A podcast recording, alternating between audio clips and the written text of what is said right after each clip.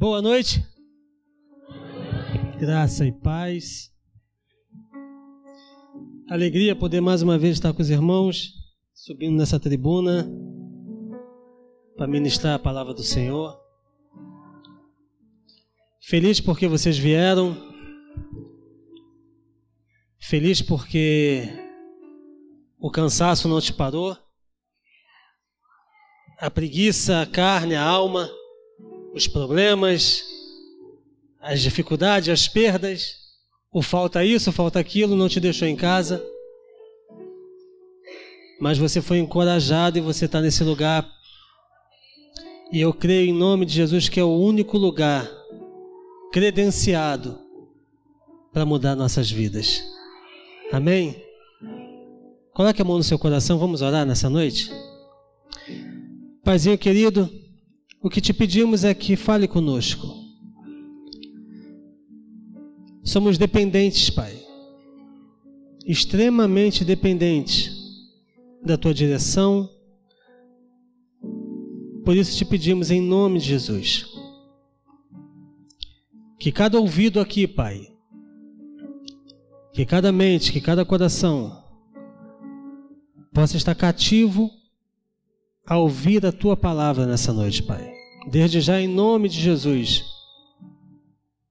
nós reivindicamos, Pai, a atenção dos teus filhos, para que a tua palavra possa penetrar no mais profundo do ser e produzir o fruto necessário para essa noite, em nome de Jesus. Você pode aplaudir o Senhor?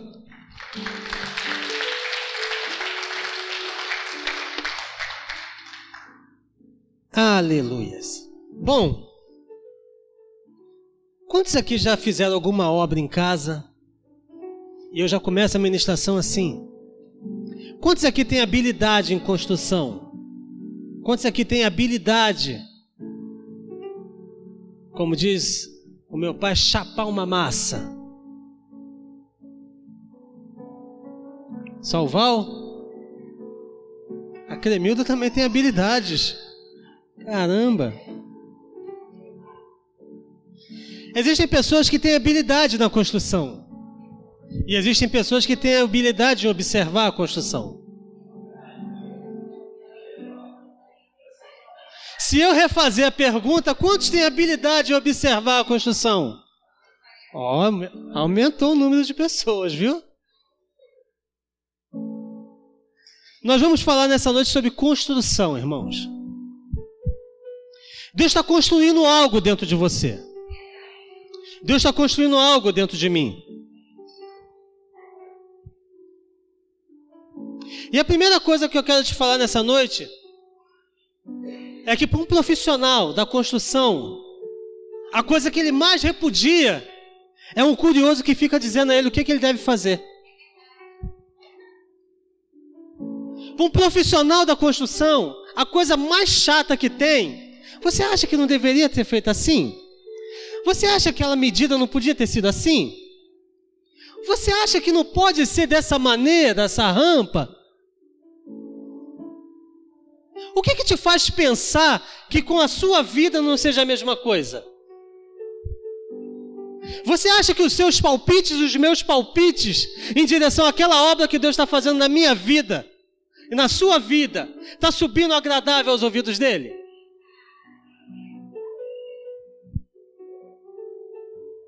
Se nós não conseguimos digerir bem, imagine Deus, irmãos. Eu quero te pedir a sua atenção nessa noite, porque diferente das ministrações que, que Deus coloca no meu coração, essa noite tem uma particularidade diferente. Eu gosto muito de ministrar sobre fé, só que a, direção que Deus me deu, e não foi, foi agora, foi há uma semana atrás, foi algo muito diferente daquilo que eu ministro sempre. Ao longo do tempo eu entrei por esse caminho da construção civil. Tipo assim, grandes construções, rodovias, A Estela tá rindo. Eu trabalhei numa empresa como técnico de controle de qualidade de obra civil. E lá, a minha função era qual? Era fiscalizar as construções. E eram construções gigantescas. Era grandes pavimentações de rodovias, como o arco metropolitano, grandes viadutos, grandes pontes, concretagens de 100 metros cúbicos de concreto por dia. Só que dentro desse processo tinha algo muito específico. Qual era a minha função? Controlar a qualidade. E como é que eu fazia isso? Eu tinha um procedimento a seguir. Eu tinha o quê? Eu tinha um modelo. Dentro daquele modelo, eu fazia o quê? Eu verificava se aquela obra, se aquela ponte, se aquele viaduto, se aquela concretagem, se aquela pavimentação, se aquela terraplanagem estava saindo de acordo com o cronograma da obra e com o procedimento. E a primeira coisa que eu aprendi nesse processo é que observar o construtor é muito mais fácil do que ser o responsável pela obra.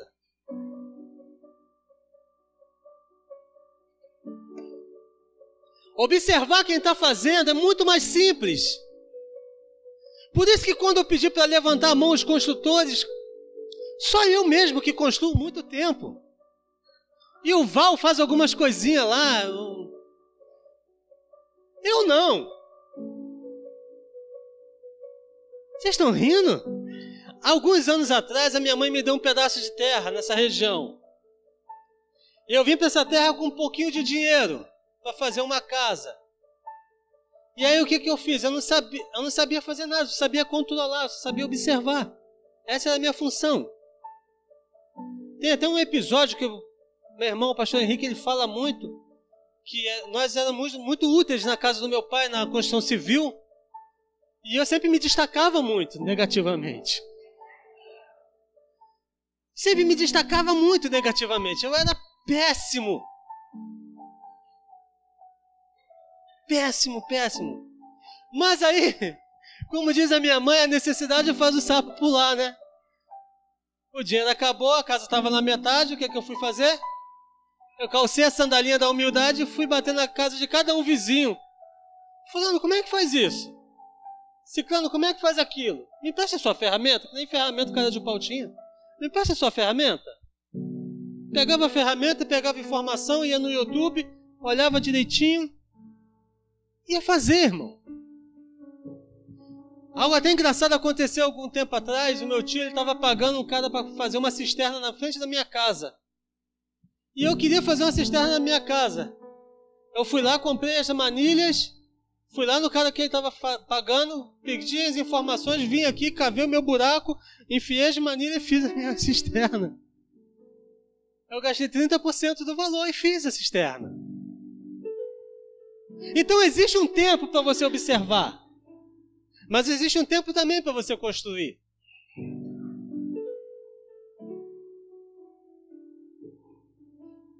E aí a segunda coisa que eu aprendo é qual? A mesma que a primeira observar o construtor é muito mais fácil do que sendo responsável pela obra. Na sala da minha casa é uma sala gigantesca, muito grande, 15 metros quadrados de sala. E aí, eu fui lá, eu fui lá na, na, loja, na loja, de pisos e comprei os pisos para fazer a minha, a minha, a minha sala. e eu pensando, gente, é, é, é o carro-chefe da casa, é a sala. Eu fui lá, comprei um piso maneirinho e fui fazer o piso da casa. Só que nisso que eu fui fazer o piso, eu comprei exatamente a quantidade de peças. Eu só podia, eu só podia perder uma peça, senão eu teria que comprar uma caixa a mais.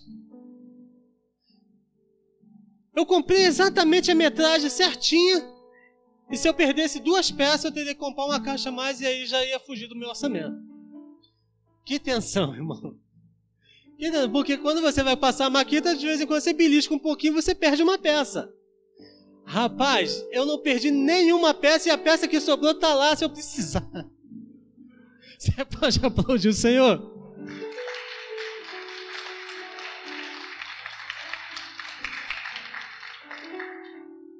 Peça que sobrou tá lá, eu tiro foto, mando no zap.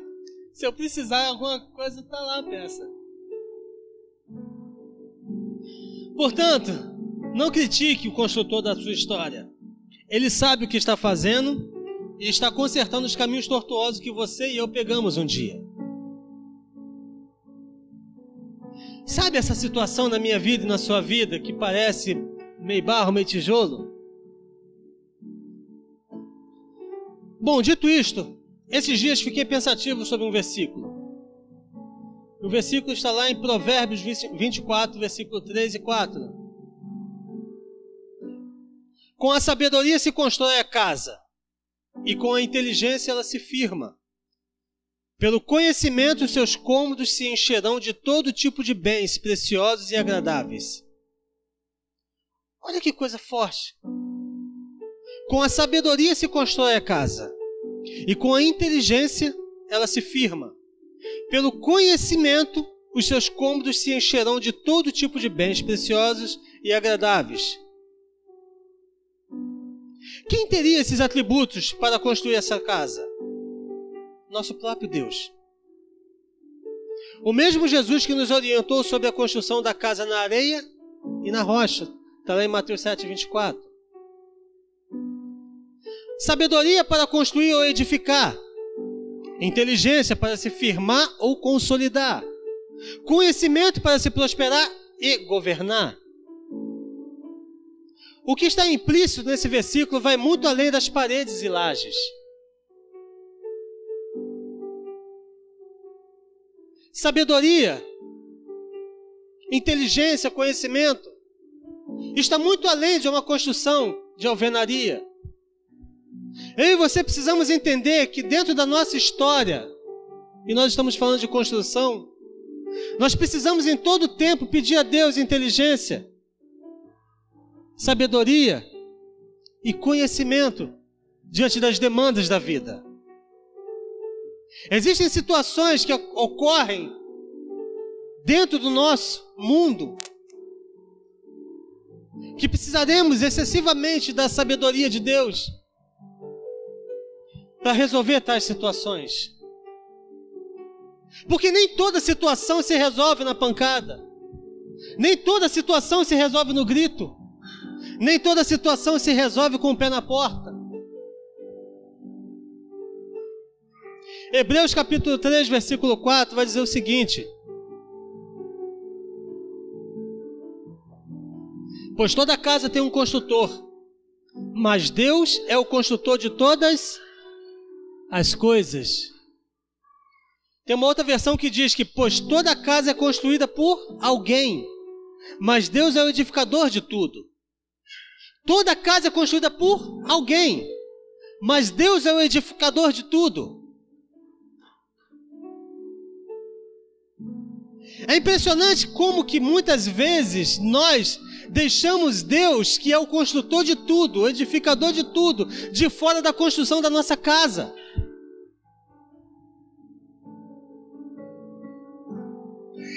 Você lembra do quando eu comecei essa palavra falando sobre o observador e o construtor? Se enquadra perfeitamente aqui nesse versículo. Pois toda casa é construída por alguém.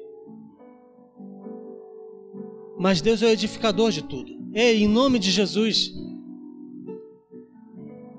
Eu e você temos responsabilidades primárias na nossa casa. Mas nós não podemos esquecer nunca que Ele é o construtor de tudo. Ele é o edificador de tudo. Se ele não edificar a casa, se ele não guardá-la, melhor dizendo, em vão vigiar os sentinelas.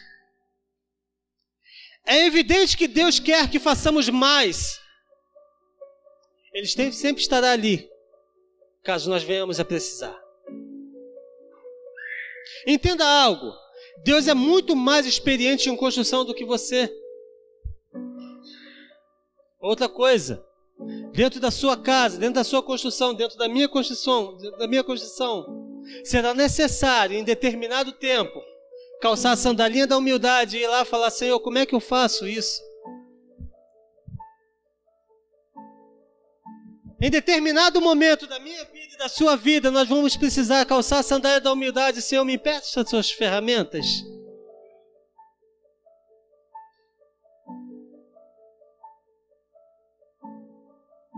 Senhor, me empreste suas ferramentas para. Eu preciso dar um jeito na minha casa, eu não posso jogar lá no chão. E aí nós vemos muitos casamentos, e aí nós vemos muitos filhos, e aí nós vemos algumas situações pontuais dentro de uma casa que não é resolvida justamente por quê?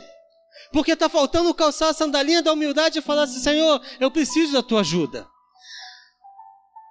Senhor, eu preciso da tua direção. Senhor, me presta as tuas ferramentas. Foi isso que eu fiz, irmãos, quando eu fui fazer minha casinha. Casinha. Esses dias eu vi um rapaz comprando um monte de ferragens. E quando eu vi aquele monte de ferragens chegando, radier, colunas prontas, eu, rapaz, você vai abrir uma loja de material de construção? Ele, não, Júlio, eu vou construir uma casa, eu comprei um terreno. Eu fui automaticamente lá atrás na minha história, seis anos atrás, e eu lembrei da quantidade de ferragem, da quantidade de material que chegou na minha casa. E teve noites e mais noites que eu entrei a obra dentro fazendo sozinho, porque o pedreiro da vorada ele ia embora. Eu conto uma vez que chegou três caminhões de, de aterro e ele ocupou metade da rua. E eu precisei colocar aquele aterro todo em três caminhões de aterro sozinho para dentro do, dos cômodos. Pastor, por que você está contando isso? Porque nós estamos falando de construção. Então, se é para falar de construção, vou falar da minha experiência. Tem nada fácil, não, irmãos. O sucesso de sua construção irá depender do nível de, das sandálias que você vai calçar.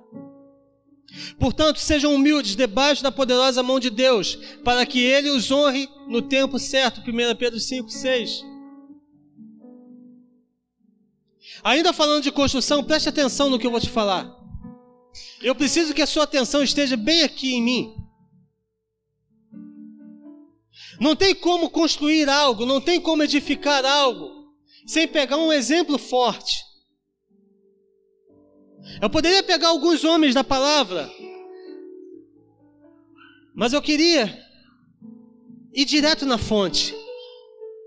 Gênesis capítulo 1, versículo 1. Gênesis capítulo 1, versículo 1. Bereshit bara Elohim. No princípio criou Deus os céus e a terra. Eu vou falar muito desse texto, desse versículo. Preste atenção no que você está sendo ministrado sobre construção. Me chama a atenção que a Bíblia hebraica ou a Torá, ela poderia começar de formas infinitas esse, esse primeiro versículo da Bíblia. Mas começa dando ênfase ao começo o início de uma grande construção. Você já parou para pensar que o cânon bíblico poderia começar de várias maneiras? Mas começa dando ênfase a um construtor. Bereshit bara Elohim. No princípio Deus criou.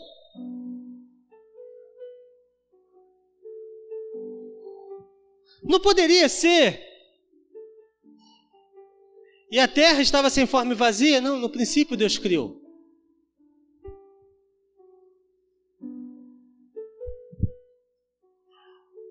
Fazendo a transliteração desse Bereshit bara Elohim, se você pegar e você dividir as sílabas hebraicas, o B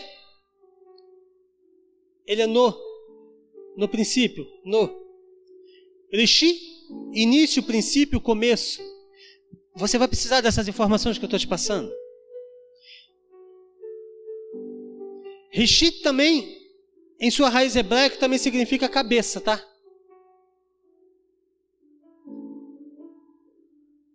Bereshit. B é no. Rishit, início, princípio. Mas esse Rishit também significa cabeça. Bará. Bará é um verbo hebraico que aponta para criar.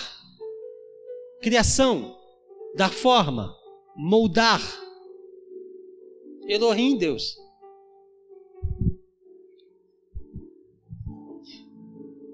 Bará é uma ação de, de, divina, devidamente. De, bará é uma ação divinamente inspirada em Deus e pode partir do nada.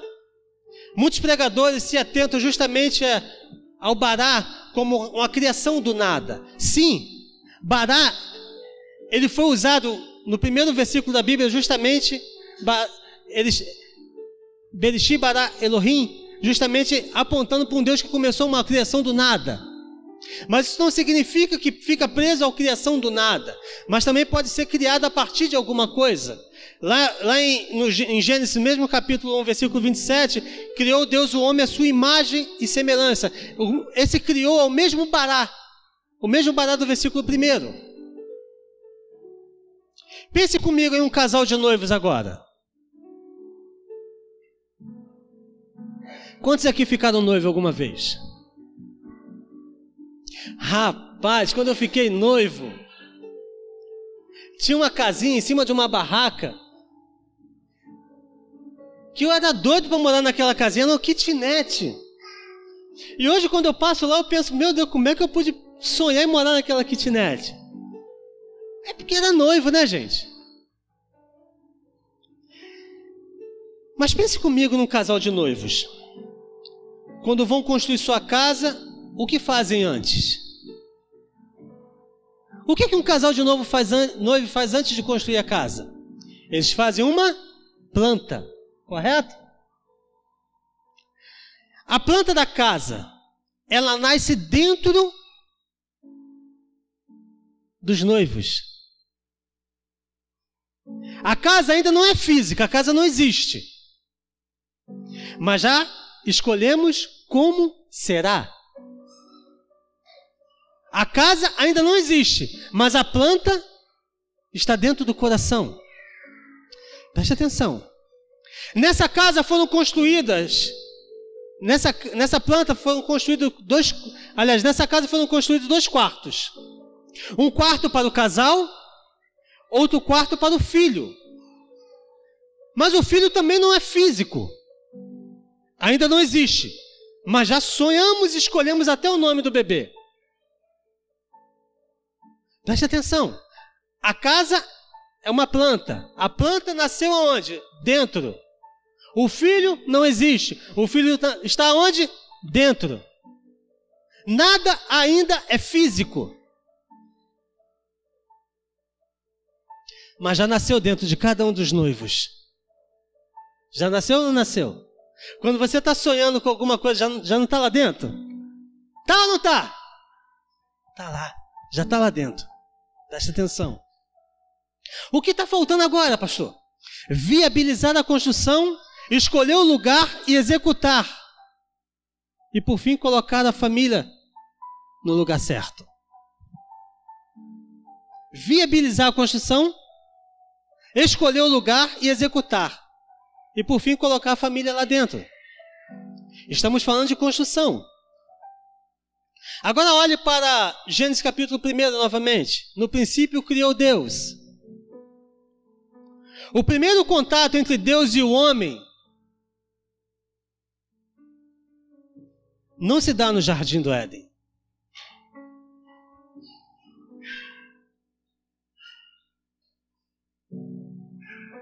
O primeiro contato entre Deus e o homem não se dá no jardim do Éden.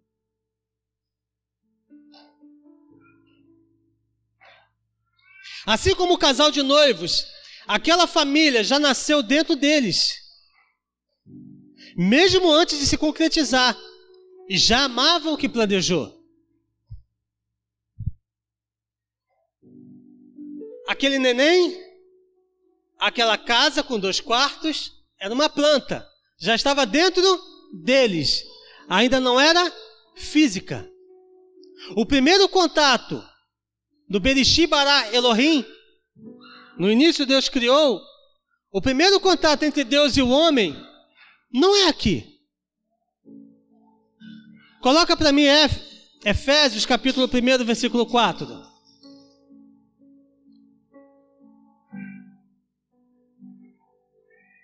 Como também nos elegeu dele antes da fundação do mundo, para sermos santos e irrepreensíveis diante dele em amor.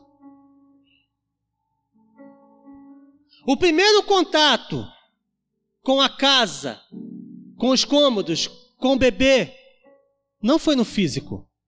O primeiro contato com você, comigo, está descrito lá em Efésios capítulo 1, versículo 4, porque Deus nos escolheu nele, nele, antes da fundação do mundo. Porque Deus nos escolheu nele, antes da fundação do mundo. Ou seja, tudo que Deus fez é lindo mas ele nos amou primeiro do que tudo que ele fez.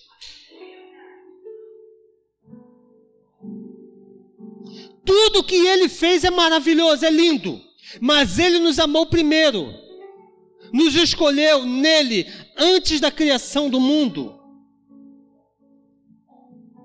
Mas aí eu te faço uma pergunta: como se escolhe algo que ainda não existe, não foi criado? Simples. Deus não precisa materializar algo para que ele exista dentro dele. Nós estamos falando de Deus, irmãos. Deus não precisa materializar nada para que essa coisa exista.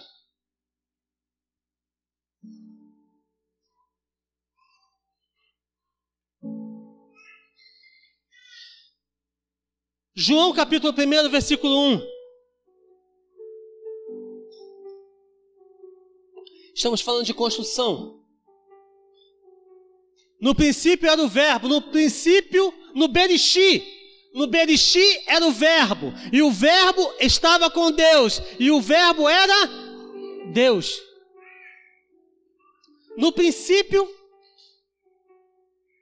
quem está lá no princípio? O verbo.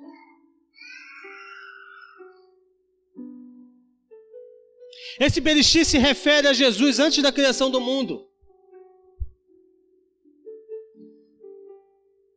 Bereshit se refere ao Jesus antes da fundação do mundo.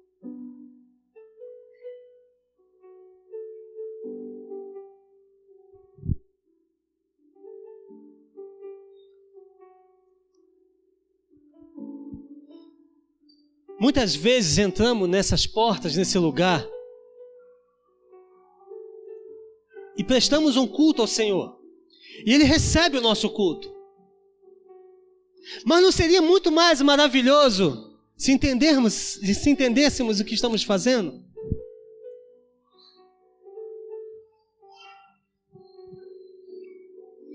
Colossenses capítulo 1, versículo 15.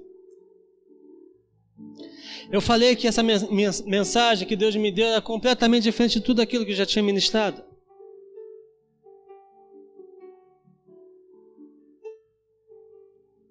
Ele é a imagem do Deus invisível, o primogênio sobre toda a criação, pois nele foram criadas todas as coisas nos céus e na terra.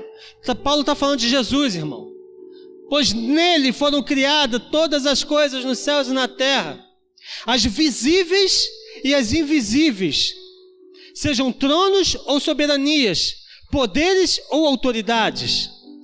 Todas as coisas foram criadas por Ele e para Ele. Ele é antes de todas as coisas e nele tudo subsiste.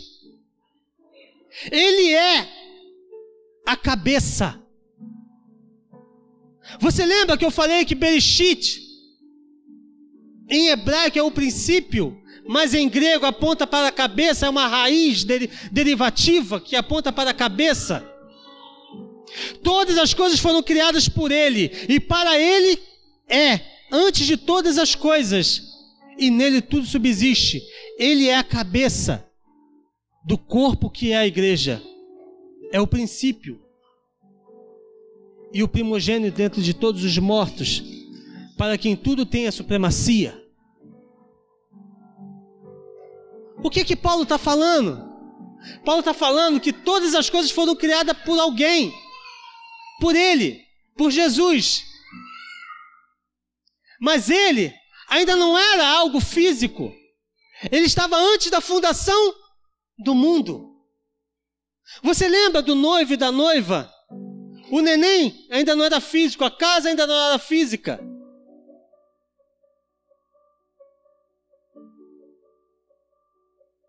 Logo, se Jesus é o cabeça, o Bereshit, seria o termo correto, Yeshua Bará Elohim.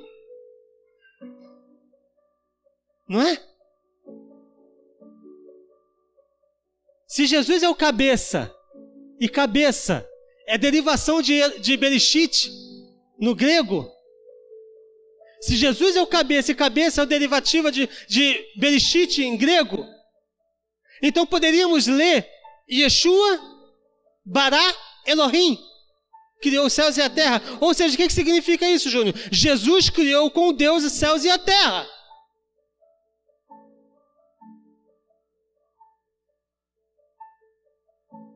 Entenda uma coisa. Ele te amou primeiro. Eu acho que essa é a linguagem mais simples de todo, de todo grego e de todo hebraico. Ele te amou, ele me amou primeiro. Primeiro do que a terra, primeiro do que os céus, primeiro do que o mar, primeiro do que os animais, primeiro do que a criação. Ele nos amou primeiro.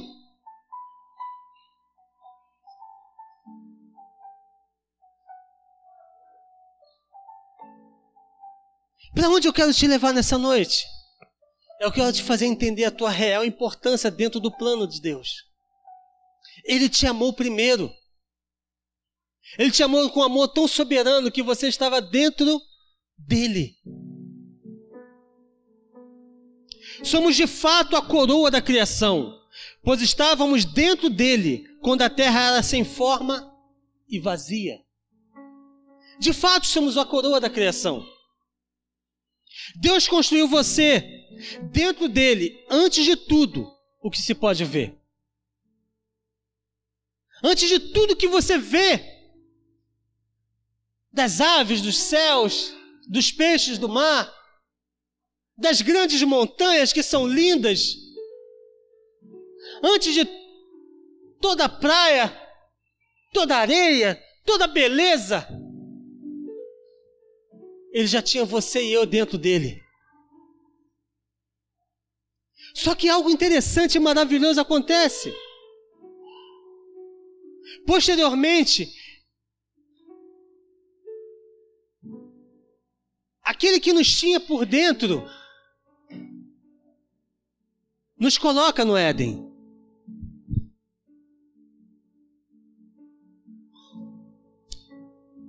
Nisso que ele nos coloca no Éden, o pecado entra.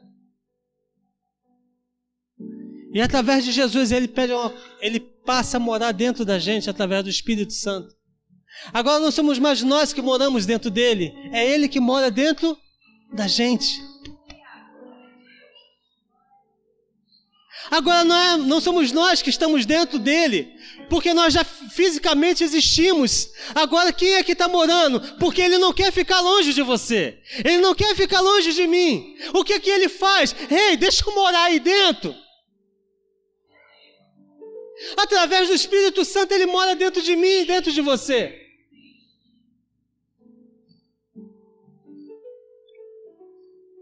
Meu pai trabalha até hoje eu também. A todo tempo Deus está criando. Preste atenção. A todo tempo Deus está criando, dando vida, trazendo à existência aquilo que não existe. Preste atenção. A todo tempo Deus está criando, dando vida, trazendo à existência aquilo que não existe. Não existe. Mas já está dentro dele. A todo tempo Deus está criando. A palavra de Deus diz que meu pai trabalha até hoje e eu também. A todo tempo Ele está criando. A todo tempo Ele está no Bara. Ele é o próprio Bara. A todo tempo Ele está criando e trazendo à existência aquilo que não existe. É como se meu filho quisesse um algo e eu, como pai, não existe lá, mas eu sei que eu posso pegar e colocar lá, então vai passar a existir. Isaías capítulo 43, 18 e 19. Esqueçam tudo isso. Não é assim? Ouçam surdos. A minha versão é, é versão nova, transformadora. Esqueçam tudo isso. Não é nada comparado ao que vou fazer. Esqueçam tudo isso, não é nada comparado. Isaías 4, 3, 18. Isso. Não vos lembrei das coisas antigas, ou seja, esqueça tudo. Não vos lembrei das coisas passadas, nem considereis as antigas. Próximo. Eis que faço uma coisa nova. Agora está saindo a luz. Porventura não a, não a percebeis? Eis que porém um caminho no deserto e rios no ermo. Olha, preste atenção numa coisa. Esqueçam tudo isso. Não é nada comparado ao que vou fazer. Está se referindo a um Deus que não para, ele cria o tempo todo. Esqueçam, ó, oh, peraí, esqueça tudo isso. Não é nada comparado ao que eu vou fazer. Está se referindo a alguém que está trabalhando o tempo todo. Pois estou prestes a realizar algo novo. Estou prestes a realizar algo novo. No mesmo momento que eu estou prestes a realizar algo novo, toma, está aqui. Vejam, já comecei, não percebem? Porventura não o percebeis? Aliás, em cima, agora está saindo a luz. Porventura não percebeis? Pois estou prestes a realizar algo novo. Vejam, já comecei. Por que, que já comecei? Porque é a mesma coisa de eu, de eu pegar e falar assim: eu vou botar um óculos aqui. Pronto, botei.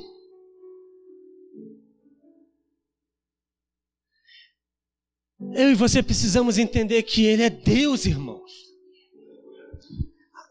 Não, ele não é Deus simplesmente na, na, na, na, potencialidade da palavra. Ele é Deus na potencialidade da existência. Ele é Deus. São insondáveis os seus caminhos. Ele é Deus. Você pode aplaudir aquele que é insondável? Insondáveis são os teus caminhos, ó Deus.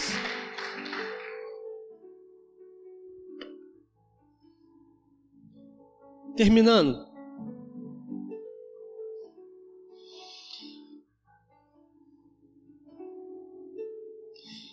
Deus não foi fazer, já está pronto. Vem, já comecei.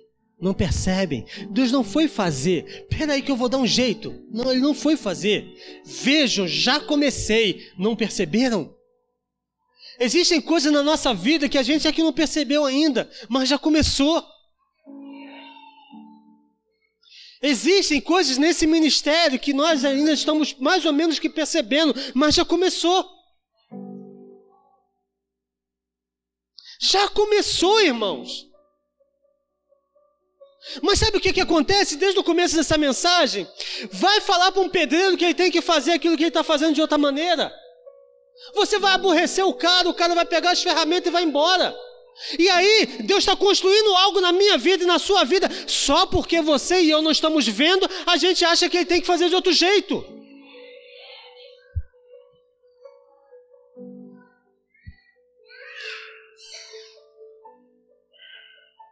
Eu vou te contar uma história real.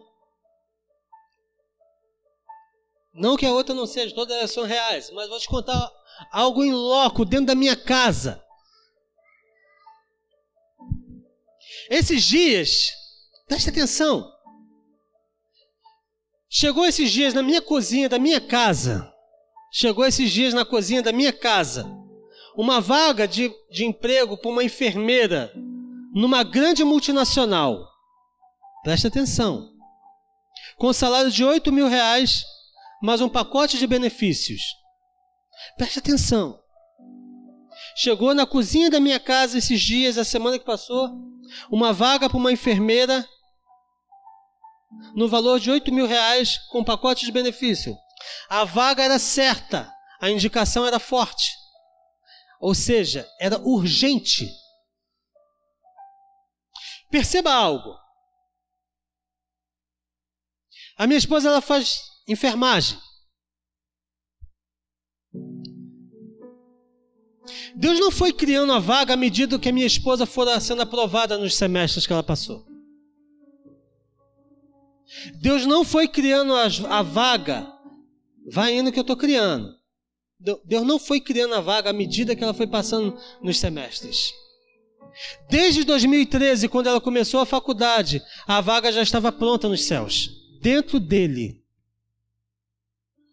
E iria chegar na minha cozinha no tempo certo dela estar formada. Você não entendeu.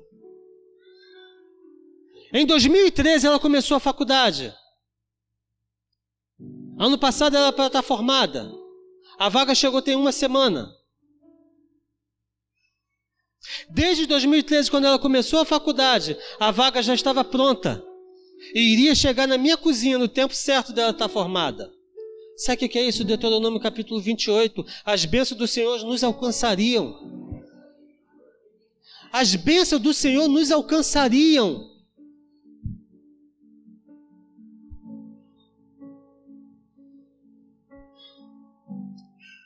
Mas o que, que aconteceu? Por situações da vida, minha esposa atrasou a faculdade, mas Deus não atrasou o propósito dele.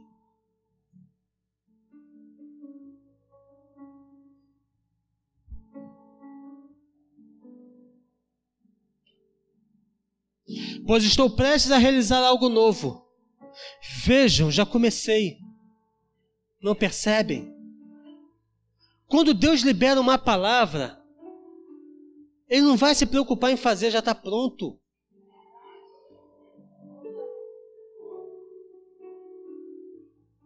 Ele não foi criando a vaga, vamos ver, se ela for passando, eu vou criando. Ela deu uma retrocedida, não, meu irmão. Existe uma convergência. Se eu e você estivermos andando no caminho que ele propôs, as bênçãos nos alcançariam. Se eu voltar um milímetro no propósito, a bênção vai passar, mas ela não deixou de vir, ela está ali. Existem coisas que não entraram na minha vida, não é porque não era propósito de Deus, simplesmente porque eu fugi do propósito dele, em algum momento da minha vida.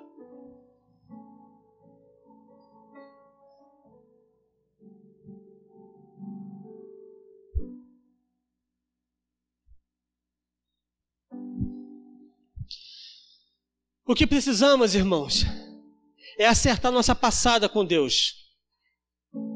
Só assim nós e o propósito dele se encontrarão. Se nós acertarmos a nossa passada com ele, os propósitos vão se encontrar conosco.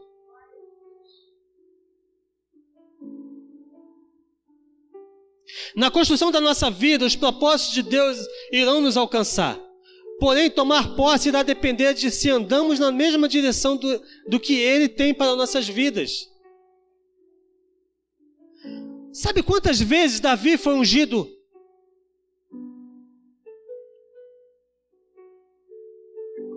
Davi foi ungido a primeira vez como rei de todo Israel por Samuel. No dia seguinte, Davi foi apacentar as ovelhas de seu pai.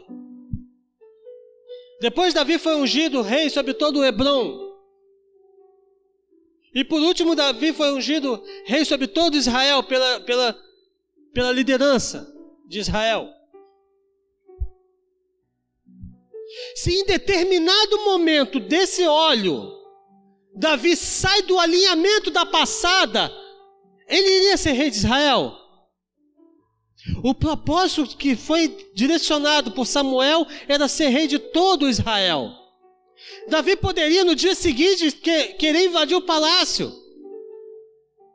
Quando ele foi rei de Hebron, ele poderia falar assim: não, não foi isso que me foi prometido. Quando ele foi rei de todo Israel, Ele poderia simplesmente falar assim: agora sim.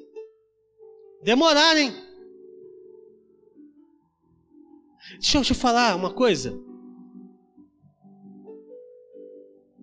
Deus está consertando os caminhos tortuosos que eu e você pegamos.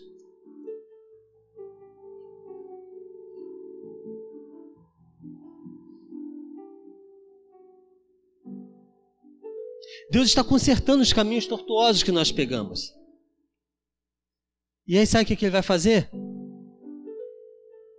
Agora somos nós que precisamos mudar a direção. Por que, que precisamos nos converter?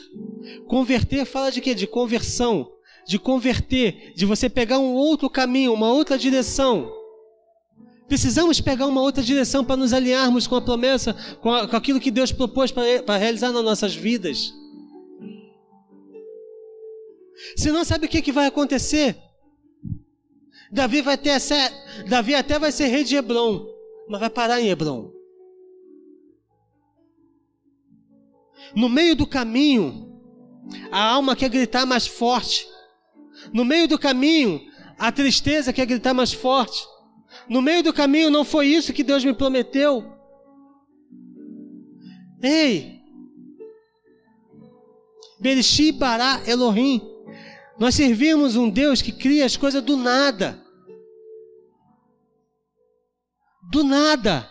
Do nada ele muda a minha história, do nada ele muda a tua história. Sabe por quê? Porque assim como eu estava dentro dele antes da fundação do mundo, assim como ele se preocupou em criar tudo e me colocar lá com todo conforto. Ei, para para pensar em algumas coisas. Você não trabalhou por nada que existe. Você molha o seu pé na praia e você não trabalhou por nada disso. Mas Ele nos colocou dentro dele. E nisso que nós estamos dentro dele, como quem coloca aqui no bolso, agora eu vou trabalhar, eu vou fazer um local. E aí ele cria os céus e a terra, e ele colocou você lá.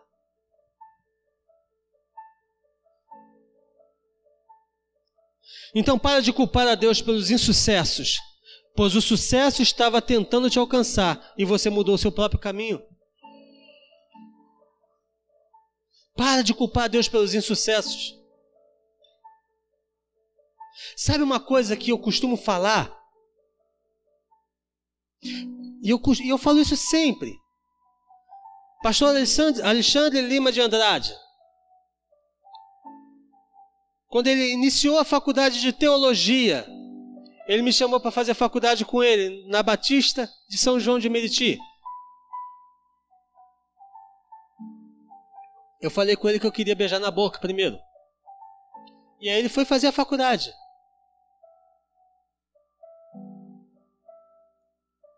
E eu passei um bom tempo para acertar minha passada de novo.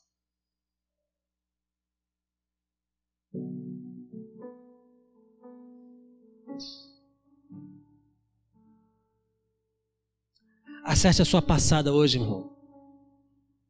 Acerte a sua passada hoje, em nome de Jesus. As bênçãos elas estão vindo para convergir com você, assim como um asteroide quer convergir e bater na Terra, está vindo. As bênçãos estão querendo te alcançar. A promessa, os propósitos de Deus estão querendo te alcançar, estão querendo me alcançar. Quando o homem antes do Éden estava dentro de Deus, o próprio Deus fez todo o trabalho perfeito. Quando o homem, antes do Éden, estava dentro de Deus, o próprio Deus fez todo o trabalho. Quando o homem estava dentro de Deus, o próprio Deus fez todo o trabalho. No momento em que ele tira o homem de dentro dele e coloca no Éden, agora, como um filho que cresce, iria tomar suas próprias decisões.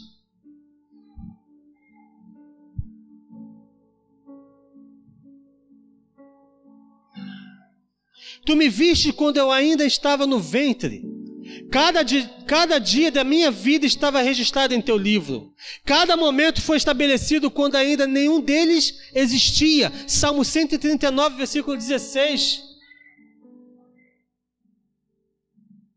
Cada momento foi estabelecido quando ainda nenhum deles existia. O louvor pode subir. Mas, pastor, se cada momento foi estabelecido quando ainda nenhum deles existia, por que tanta coisa está saindo do, como por que tanta coisa está saindo como eu não planejei?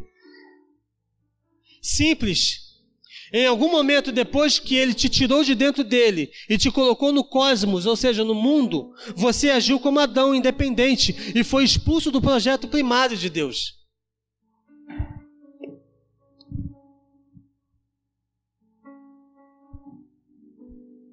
Quando temos o livre-arbítrio, quando temos o poder de decisão, como diz lá no Salmo 139, cada momento foi estabelecido quando ainda nenhum deles existia. E quando esses momentos existiam? E quais momentos era esse? Momentos de dor? Não. Não foi estabelecido nenhum momento de dor. Os pensamentos que ele tem ao vosso respeito são pensamentos de paz e não de mal, para vos dar o fim que desejais. Os pensamentos dele para a minha vida e para a sua vida é uma precisa se convergir e, e encontrar essa bênção de, de, Deuteronômio 28. As bênçãos, a promessa, o propósito precisa me alcançar e te alcançar, porque os pensamentos dele são pensamentos de paz. Então, onde é que está essa tribulação, pastor? Por que essa tribulação? Por que esse momento de insegurança? Por que esse momento de tristeza, de dúvida, de chateação? Simplesmente porque o insucesso da nossa vida está literalmente ligado à nossa falta de dependência de Deus. Eu e você precisamos entender que o fato de termos saído de dentro dele e o fato dele hoje morar dentro de nós, o cordão ainda está intacto, irmão. Nós temos um cordão umbilical com o próprio Pai. Nós dependemos dos alimentos que saem do Pai. Nós, nós dependemos da direção que sai do Pai. Aquele cordão que antes estava dentro, agora está do lado de fora, mas que Ele próprio pediu para entrar. Esse cordão é que nos alimenta, irmão. Eu e você precisamos entender que os pensamentos dele acerca de nós são pensamentos bons, pensamentos de paz e não de mal.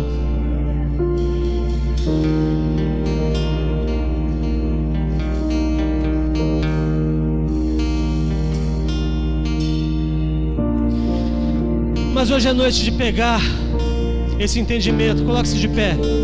Hoje é noite de pegar esse entendimento e mudar a rota. Muitas vezes o que nos falta é pegar o entendimento.